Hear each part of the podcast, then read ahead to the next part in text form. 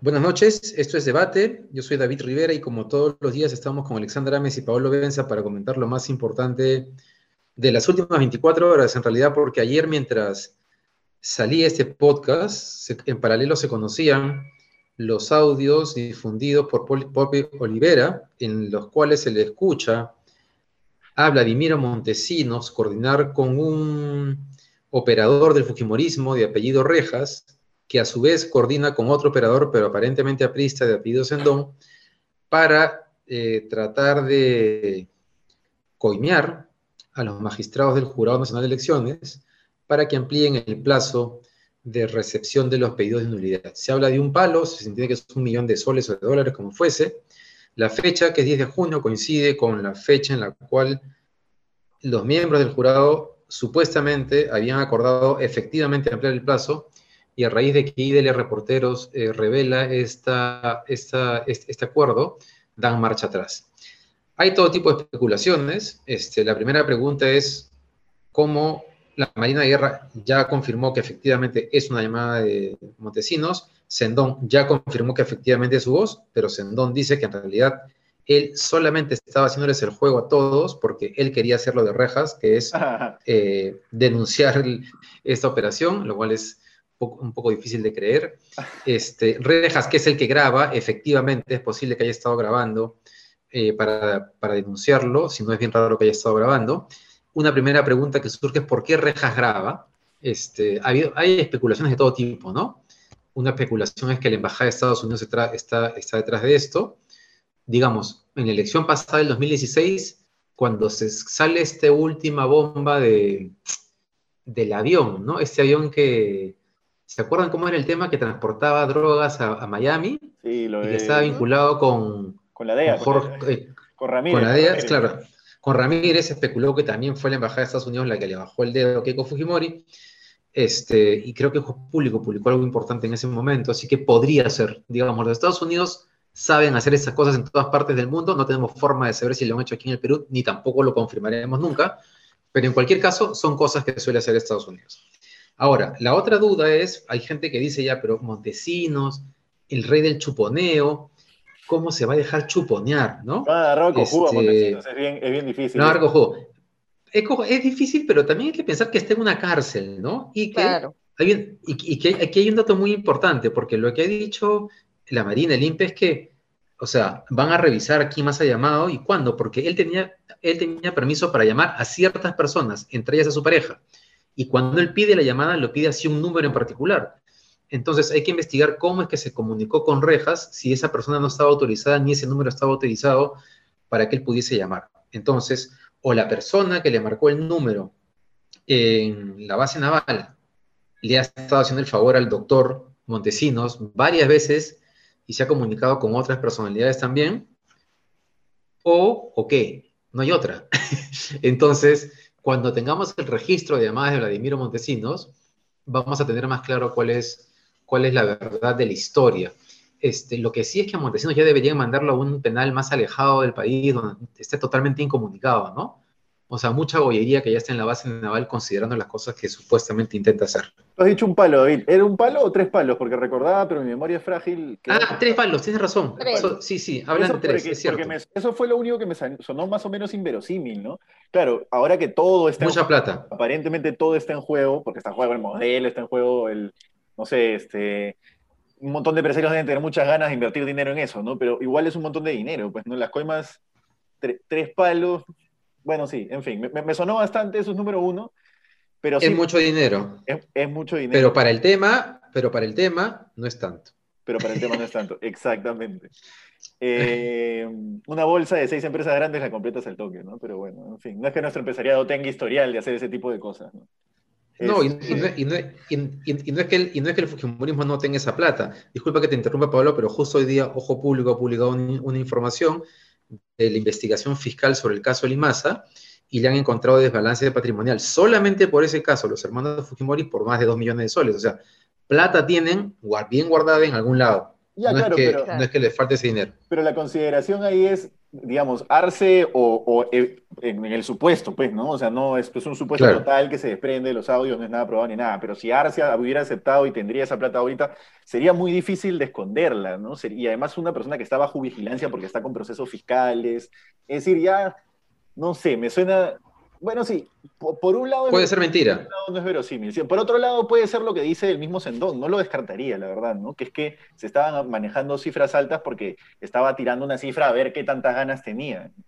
Entonces, bueno, en fin. Pero él tira la cifra... Ah, ya, Sendón, claro, claro. Quizás sea muy inocente la hipótesis, pero yo no la descartaría. Pero bueno, creo que lo que tiene más probabilidad de ser es que efectivamente Vladimiro Montesinos está jugando un rol en la política peruana que no tendría por qué jugar de ningún tipo, ¿no? Es un tipo que represente el mal junto a Abimael. Quizás Abimael está un pasito para atrás, pero Vladimiro Montesinos representa el mal dañino, el mal que se cuela como un, ¿me entiendes? Como por detrás, así sin que se dé cuenta, como la peste de la corrupción, y que esté teniendo una participación política, aunque sea marginal, no coordinada, que se deslinde, lo que sea, es para preocuparse.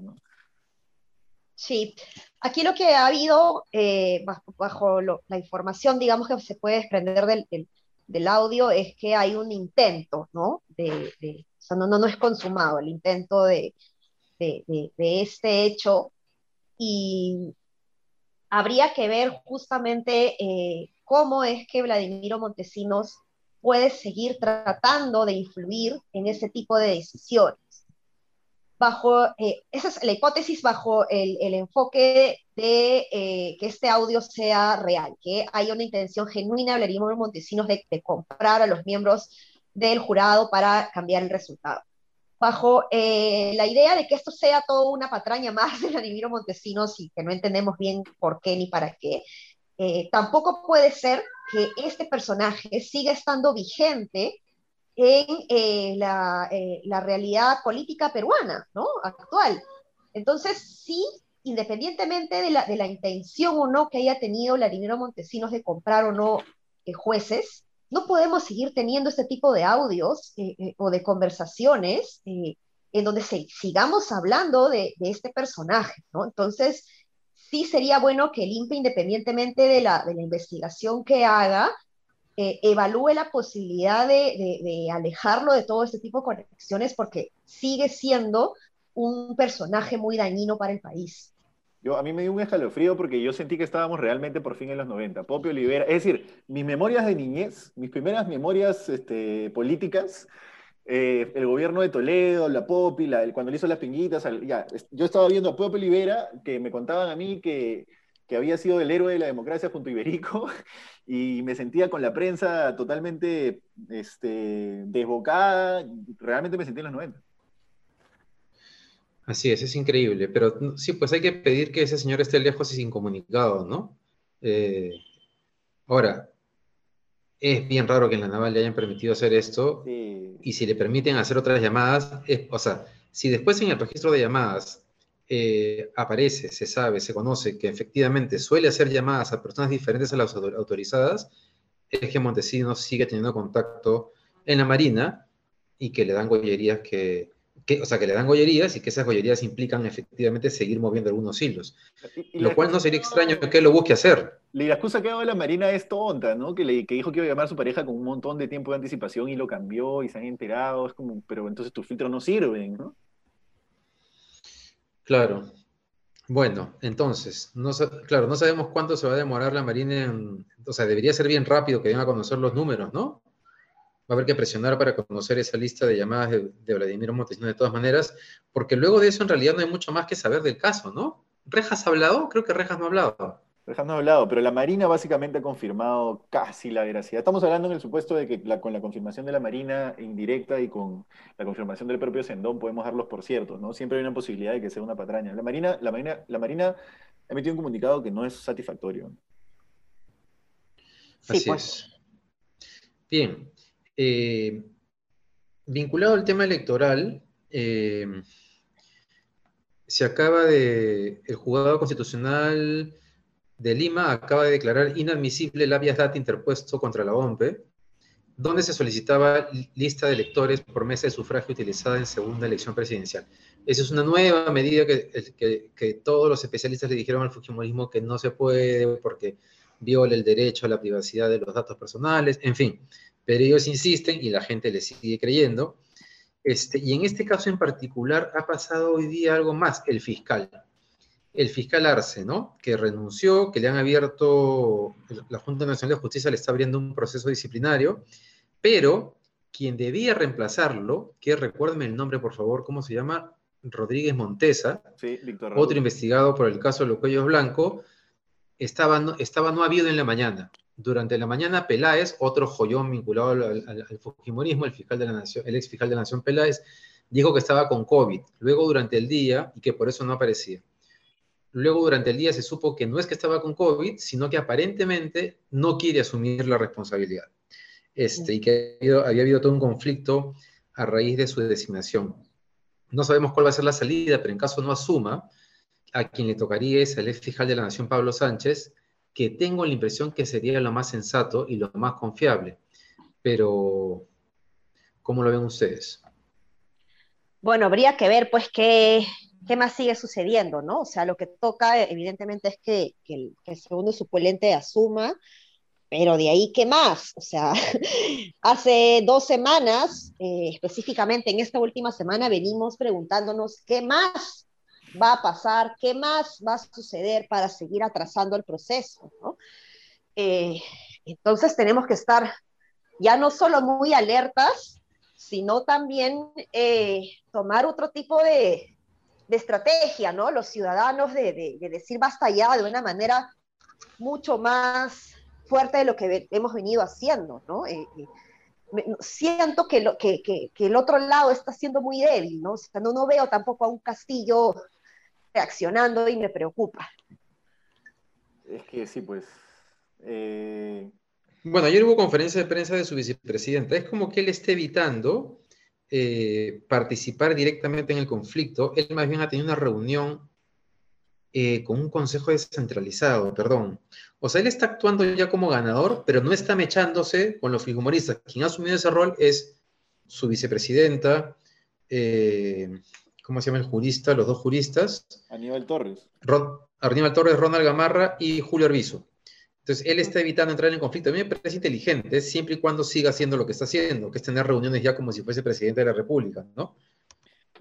Yo creo que alguien le ha aconsejado y él sabiamente ha sabido escucharle, decirle, pero necesitamos que te vendas de una manera en este momento y necesitamos que lo hagas bien. Y creo que se está pegando muy bien al libreto en ese sentido. Es decir, él podría ponerle fósforos a las praderas, a la pradera de ahorita y tirarse un boomerang y no lo está haciendo. Creo que está siendo inteligente en cierto en cierta medida porque también quizás está dándole demasiado espacio al rival para que actúe, ¿no? Y eso iba en línea con lo de Arce, ¿no? Con lo de, perdón, con lo de Rodríguez Montesa y, su supuesto COVID, no COVID, lo que sea.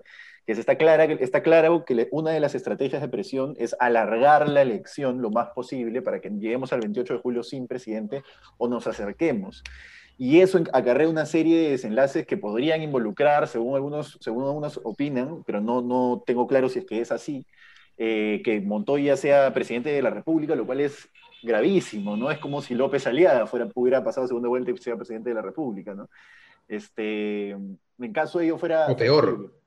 O peor. o peor. O peor. Y además estamos hablando de un escenario en el cual tenemos actores políticos desterrados, desenterrados de, de no sé dónde. Vladimiro Montesinos, uno de ellos que, ok, de repente eh, es una patraña de Vladimiro Montesinos, lo que sea, pero está en, ¿por qué estamos hablando de Vladimiro Montesinos en el 2021? ¿Me entiendes? Algo tiene que estar mal en este momento para que Vladimiro Montesinos, este, etcétera, estén ahorita en, boca de todos. Mm, totalmente. Había un meme ayer que, que, aparecía Montesinos como diciéndole, ¿cómo era el meme? Hola niños que no saben hacer un golpe, ¿no? Como, bueno, ayer se refiere de hecho a Miki Torres, este Montesinos, ¿no? Mm. Eh, poco cordialmente, digamos, o ¿qué cosa le dice? Este, o sea, es, un huevo, creo, no me acuerdo. A ver, espérate, acá tengo un meme. Este, pero, pero claro, mucha gente se ha burlado de que Montesinos se ha burlado de los abogados, ¿no? Sí, se ha burlado de los abogados. El ego de los abogados. Este, hoy... ¿Están confiando en quién? Miki Torres, huevón, ese pata. Qué fuerte. Bueno, sí, bueno, es que Vladimiro, es que Vladimiro Montesinos es otro level, también es cierto, ¿no? Este, oye, Romina. Una última cosa sobre eso, que es, quizás haya perdido perspectiva estando en prisión. La mente criminal eh, se mantiene, quizás la agudeza, la lectura, la, etcétera, pero quizás haya perdido perspectiva estando en prisión, pero no estoy tan claro de eso. Oye, Romina Mella, creo. Dale, dale, dale, dale, dale sobre el tema. No, yo, yo creo que, eh, y regresando un poco al punto anterior de, de, las joyerías que tienen, es que en la Marina todavía hay gente que lo admira. Si hoy día nomás o no sé cuándo ha salido un video de Vania Thaís, que no es de la Marina, diciendo el, el doc o el gran doc, ah, como que hablando bien. Oye, qué vergonzoso ese video, qué bueno que lo has mencionado, Ale. Sí, este... este pero, pero mira, ¿no? O sea, lo ven con admiración. Y lo, que yo entiendo es que dentro de la Marina, si bien hay gente que, ha deslindado de todo eso, también hay personas que lo admiran y le tienen mucho aprecio y, que han sido personas que han trabajado bajo su mando, también que han ido ascendiendo en, su carrera, ¿no? Claro, digamos, ese ala que lo admira, hay que tener claro que lo admira justamente porque es ese sector corrompido, digamos, de la, de la Marina, ¿no? Este, es bien difícil que alguien, digamos, cuerdo, este, a Montesinos, ¿no? Este, oye, hablando, porque comenzamos hablando del, fiscal, un tema importante para entender lo que hemos dicho es que quién es este señor Rodríguez Montesa, ¿no? Entonces, Romina Mella, o Mela se pronuncia su apellido, no recuerdo, de IDL Reporteros, acaba de, solamente leer dos líneas, que es que Rodríguez Montesa es el el que filtró la información que puso sobre aviso a Walter Ríos y a César Inostroza de que estaban en la mira de la fiscalía. Ese es el nivel de la persona que entraría al jurado a emitir un voto sobre los pedidos de nulidad presentados por el Fujimorismo. Realmente estamos podridos, eh, porque digamos, ¿cómo es posible que sabiendo esto, este fiscal siga siendo, este, o sea, no lo pueden, si por lo menos mientras se investigan, no pueden por lo menos eh, eh, quitarte ciertas responsabilidades sobre temas eh, trascendentales, no sé, no sé si eso es, una exageración, pero, es bien perverso que una persona así pueda tener todavía injerencia en algo tan importante como el resultado electoral. Creo, David, perdón, que no sé si tú sabes, no estoy tan certero, a Rodríguez Montesa también se le puede ocurrir lo que se le ha hecho a, a Arce, es decir, sacarlo y que entre alguien más. Sí, o sea, quien lo reemplaza él es el fiscal eh, Pablo, Sánchez. Si es que él no asume. Ya, entonces. Y, eso sería lo mejor de todo. o sea, eso sería lo ideal. Ojalá que eso sea lo que, lo que suceda. Bueno, para cerrar el podcast, nos quedan cinco minutos o menos. El comercio. Hoy día, el juzgado, después de cuánto tiempo, ocho años ha pasado. Ocho años del eh, caso de la denuncia que presentaron un grupo de periodistas, ¿no? Augusto López Rodríguez, Rosa María Palacios, eh, Gustavo Mome sobre la compra de Pensa por parte del comercio, hoy se pronunció eh, el Poder Judicial, declaró fundada la demanda de amparo por vulneración de los derechos a la libertad de expresión e información protegidos en la Constitución, declaró nulo el contrato de compraventa del 54% de las acciones de la empresa de Pensa. Ahora, claro, después de tanto tiempo, esto fue el 2013 en agosto, casi ocho años, eh, ¿cómo hace para deshacer una operación consolidada ya a este nivel? Claro, todavía el grupo va, a apelar, este, pero digamos, en caso que, pasara, ¿cómo, cómo deshaces una, operación así? Es bien extraño, ¿no? Sí, pero ahí, a ver, ¿qué toca? O sea, vender, pues, ¿no? La parte de sus acciones, pero claro, o sea, la idea es tener la, mayoría, ¿no? Eh, Esas acciones ya no valen ya no valen lo que valían cuando, cuando, cuando los compraron. ¿no?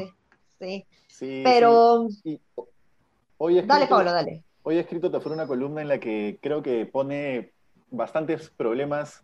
Yo no sé si con el camino que está siguiendo el periodismo digital, el, problema más urgente de la prensa es que el comercio concentre tantas marcas eh, mediáticas. ¿no? Creo que este ya no. el periodismo va a ser digital en los próximos cinco, o va a ser casi totalmente digital en los próximos cinco años. Digamos y ahí se abren otros modelos de negocio. Creo que hoy hay que, digamos, lo que ha hecho Tefuri es recolectar todo el problema de competencia de la prensa escrita, ¿no? Los canillitas, etc. Eh, creo que esos problemas se pueden replicar en el modelo digital, más la concentración no va a ser un problema. Claro. Sí, ya, dejó de ser un problema gracias a los medios digitales que han aparecido en el último año, ¿no? En los últimos dos años. Un problema urgente, sigue siendo un problema, ¿no? Pero creo que ya no es un problema el más urgente de la industria mediática, ¿no? Ahora, en el momento cuando se presentó esta demanda de amparo, esos medios no existían, entonces era una, era una preocupación válida.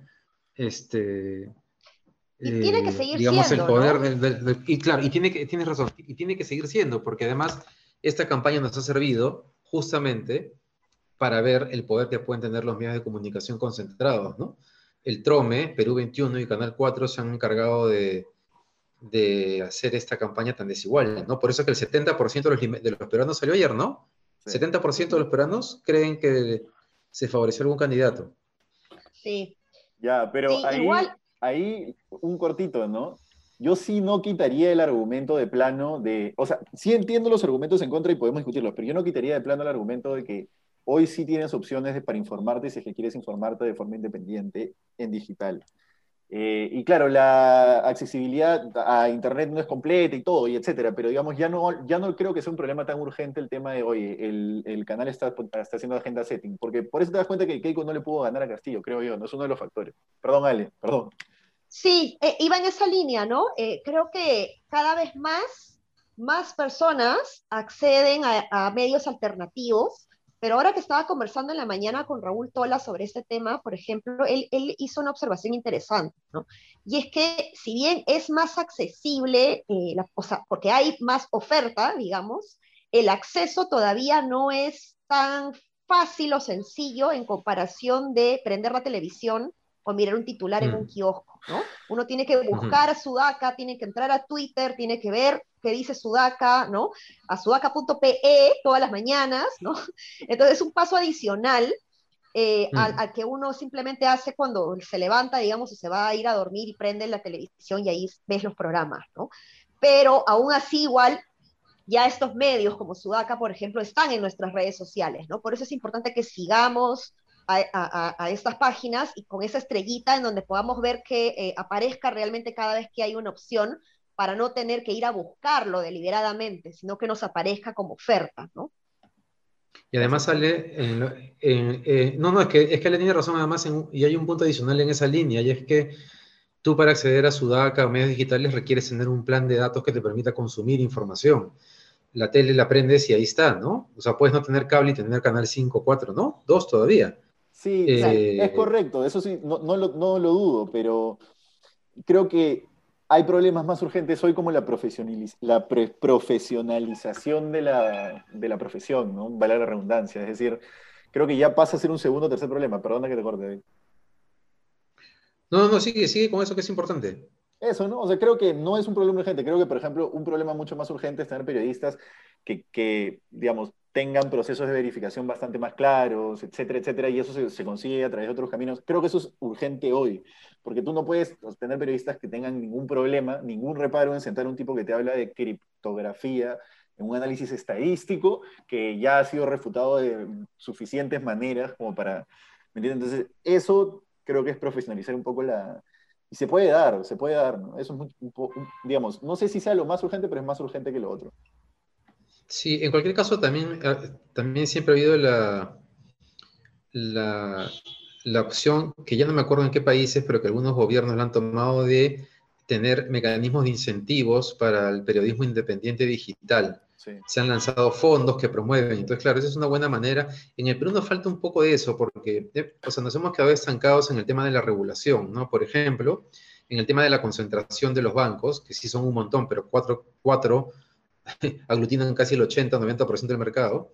Este, otros países lo que han hecho para, para enfrentar eso es lanzar mecanismos de incentivos para incorporar eh, banca 100% digital, por ejemplo, ¿no? que se llaman ahora, tienen un nombre técnico, pero bueno, es cierto que es, una, es también una, una alternativa.